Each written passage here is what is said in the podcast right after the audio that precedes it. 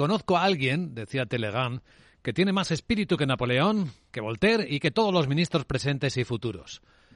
La opinión pública. Buenos días. Jueves, segundo día del mes de febrero. Despertamos bajo el efecto de las subidas de tipos de interés que están transcurriendo esta semana según lo esperado. Anoche la Reserva Federal de Estados Unidos subió 25 puntos básicos el precio del dólar y según adelantó el presidente de la Fed, Jerome Powell, quedan un par de subidas más. Recuerda que hemos subido los tipos ya cuatro puntos y medio porcentuales y que estamos hablando de un par de subidas de tipos más para llegar a ese nivel que creemos que es apropiadamente restrictivo. ¿Y por qué pensamos que probablemente sean necesarias? Porque creemos que la inflación sigue muy alta. Y el reflejo en los mercados fue primero bajada en las bolsas de Estados Unidos y acabar en positivo. En positivo también parece la influencia, pero con poca energía, en los mercados de Asia, donde Hong Kong ha replicado el movimiento de tipos de la Fed de 25 puntos básicos.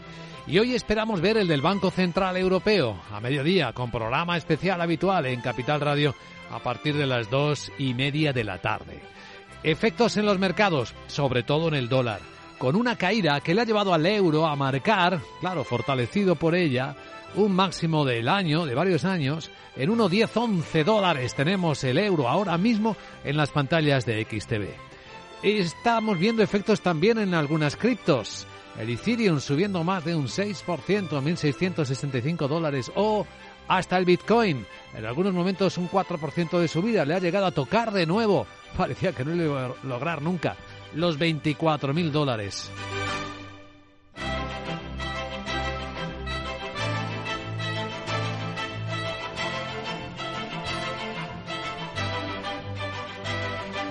Los resultados empresariales son la otra parte de la historia, la microeconomía, con el Banco Santander entre los protagonistas de la mañana en España y un beneficio atribuido que sube un 18% en el conjunto del año pasado. Gana el Santander 9.600 millones de euros, 3.000 más de los que ayer dijo el BVA que ganaba, pero con incremento de los márgenes inferiores a los de su competidor directo en España y en una parte del mundo.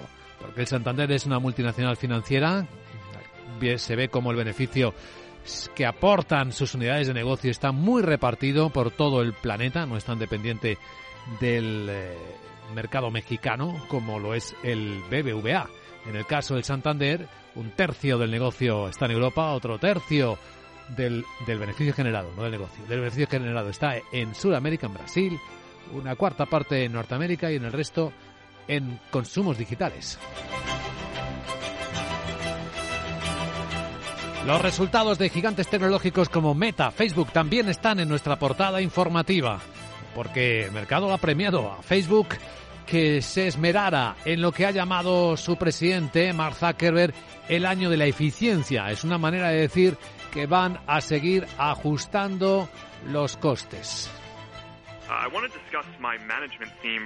Dice que quiere acordar con su equipo la gestión de este año, de 2023, como el año de la eficiencia, porque ya cerramos el pasado con algunos despidos difíciles y reestructurando algunos equipos. Cuando hicimos esto, ya dije claramente que era el comienzo de nuestro enfoque de la eficiencia y no el final. Y ahí tenemos en esta escena cómo repite las prácticas que, bueno, le han sostenido en el mercado años anteriores, como un programa de recompra de acciones por 40.000 millones de dólares. hay muchas compañías que se puedan permitir este tamaño de programas de recompra. Hoy veremos los resultados de otros gigantes como Alphabet Google, como Amazon, que seguramente animarán los mercados en este jueves que vienen en positivo con este contexto. ¿Cuánto positivo? Pues el futuro del mercado americano, tres décimas. El SP en 4.145. Sí, ahí arriba ha subido ya. El futuro del Eurostox del mercado europeo viene recibiendo una influencia con una subida prevista en la apertura, bueno, proyectada de siete décimas, son 30 puntos, lo que viene subiendo el futuro del Eurostox. Luego lo contaremos con más detalle enseguida también en el informe de preapertura de las bolsas de Europa, porque las empresas siguen examinando este escenario de incertidumbre con la financiación más cara y con el mundo que está sorteando los desafíos que son muy parecidos para todos, los energéticos, los de las importaciones y exportaciones. Hoy nuestro invitado capital en la radio de los líderes es el CEO global de LIC, Alejandro Romero.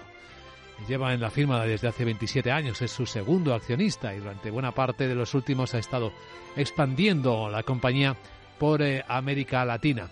Actualmente vive en Miami y hoy estará con nosotros aquí en directo en Madrid hablándonos de lo que él percibe, lo que sienten las compañías en el ya entrando en el 2023. Capital, la bolsa y la vida con Luis Vicente Muñoz. En positivo vienen las bolsas de Europa, los mercados de Europa. El impacto de la subida de 25 puntos básicos de los tipos de interés en Estados Unidos está siendo interpretado como algo correcto o esperado. Ahí tenemos los futuros europeos. Ahora mismo el del Eurostock subiendo 7 décimas, 20, no, 31 puntos ya. 4.206, ahí está. Y el americano también, 3 décimas. 13 puntos. El SP en 4.145. Sandra Torrecillas, buenos días. Buenos días. Los inversores ya cuentan con la decisión de la Reserva Federal y los mensajes de Jerome Powell. Subió los tipos como se esperaba, 25 puntos básicos, y destacó que la inflación parece estar controlándose. Dice que los datos recibidos en los últimos tres meses de la inflación, una reducción bienvenida del ritmo mensual de subidas, y aunque la evolución eh, reciente es alentadora, necesitaremos muchas más pruebas para estar seguros de que la inflación sigue una senda descendente sostenida. Eso impulsó el apetito de los inversores por la esperanza de que termine pronto el, eh, pronto el ajuste monetario, aunque también apuntó a un par de subidas más. Hoy va a ser el turno del Banco Central Europeo y del Banco de Inglaterra. El consenso apunta a repuntes de los tipos de 50 puntos básicos en los dos casos, probablemente con mayor división interna en la votación del Banco de Inglaterra. Hoy protagonistas los bancos, enseguida comentamos los del Santander, pero hay más que están publicando, como los Deutsche Bank. Sí, eh, tenemos varios, entre ellos el Banco Alemán, que ha presentado un beneficio neto en 2022 de algo más de 5.000 millones de euros. Es su tercer año consecutivo de ganancias, favorecido, entre otras cosas, por los tipos de interés más altos. Las cifras del cuarto trimestre baten previsiones. Ha sido el décimo trimestre consecutivo de ganancias del Banco Alemán, lo que lo convierte en la racha positiva más larga en al menos una década. Tenemos también las cifras de ING, que ha superado previsiones con un beneficio neto en el cuarto trimestre de más de mil millones de euros. Ha reducido provisiones un 22%. Las cuentas del banco finlandés Nordea superan estimaciones, mientras que baja el beneficio neto del banco suizo Julius Baer un 12%. El caso del Santander sí que es verdad que baja un poco el ritmo en el último trimestre del año, pero los resultados del año 2022, Laura Blanco, buenos días. Buenos días, récord 9.605 millones de euros de beneficio en todo el ejercicio apoyado en un incremento del crédito en todos los mercados, más 5%, y en un incremento de los depósitos, más 9%. Norteamérica representa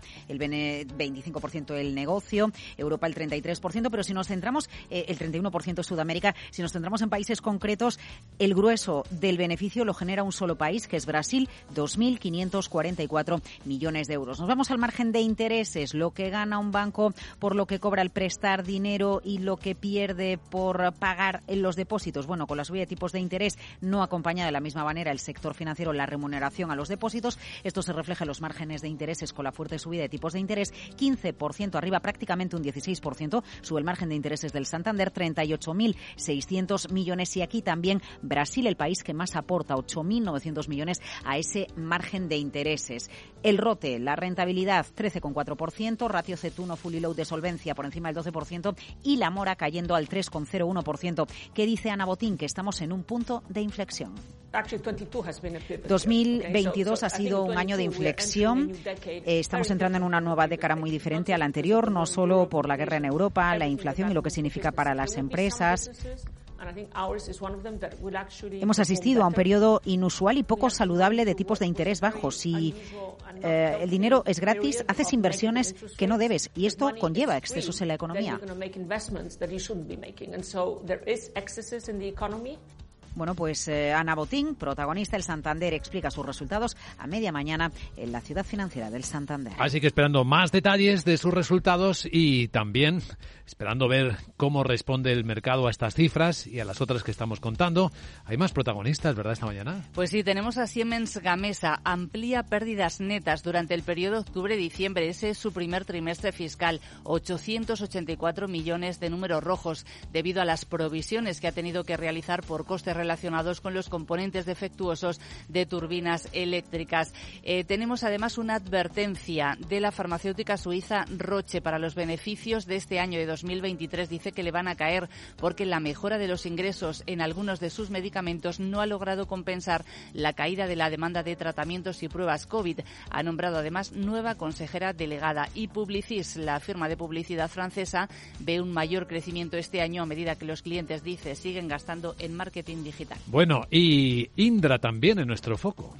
En nuestro foco Luis Vicente, porque ha pasado por Capital Radio, el director del eh, futuro sistema de combate aéreo europeo, que va a traer el nuevo caza europeo por Capital Radio. El director de EFCAS en Indra, Manuel Rodríguez Cerezo, nos explica ese nuevo caza europeo, qué aporta a los sistemas que hasta ahora se han utilizado en el nuevo continente, en la defensa del nuevo continente. ¿Qué aporta de novedoso este, este caza respecto al anterior? Dos aspectos fundamentales. Eh, uno está absolutamente ligado al concepto de invisibilidad. Se necesita operación con máximo sigilo.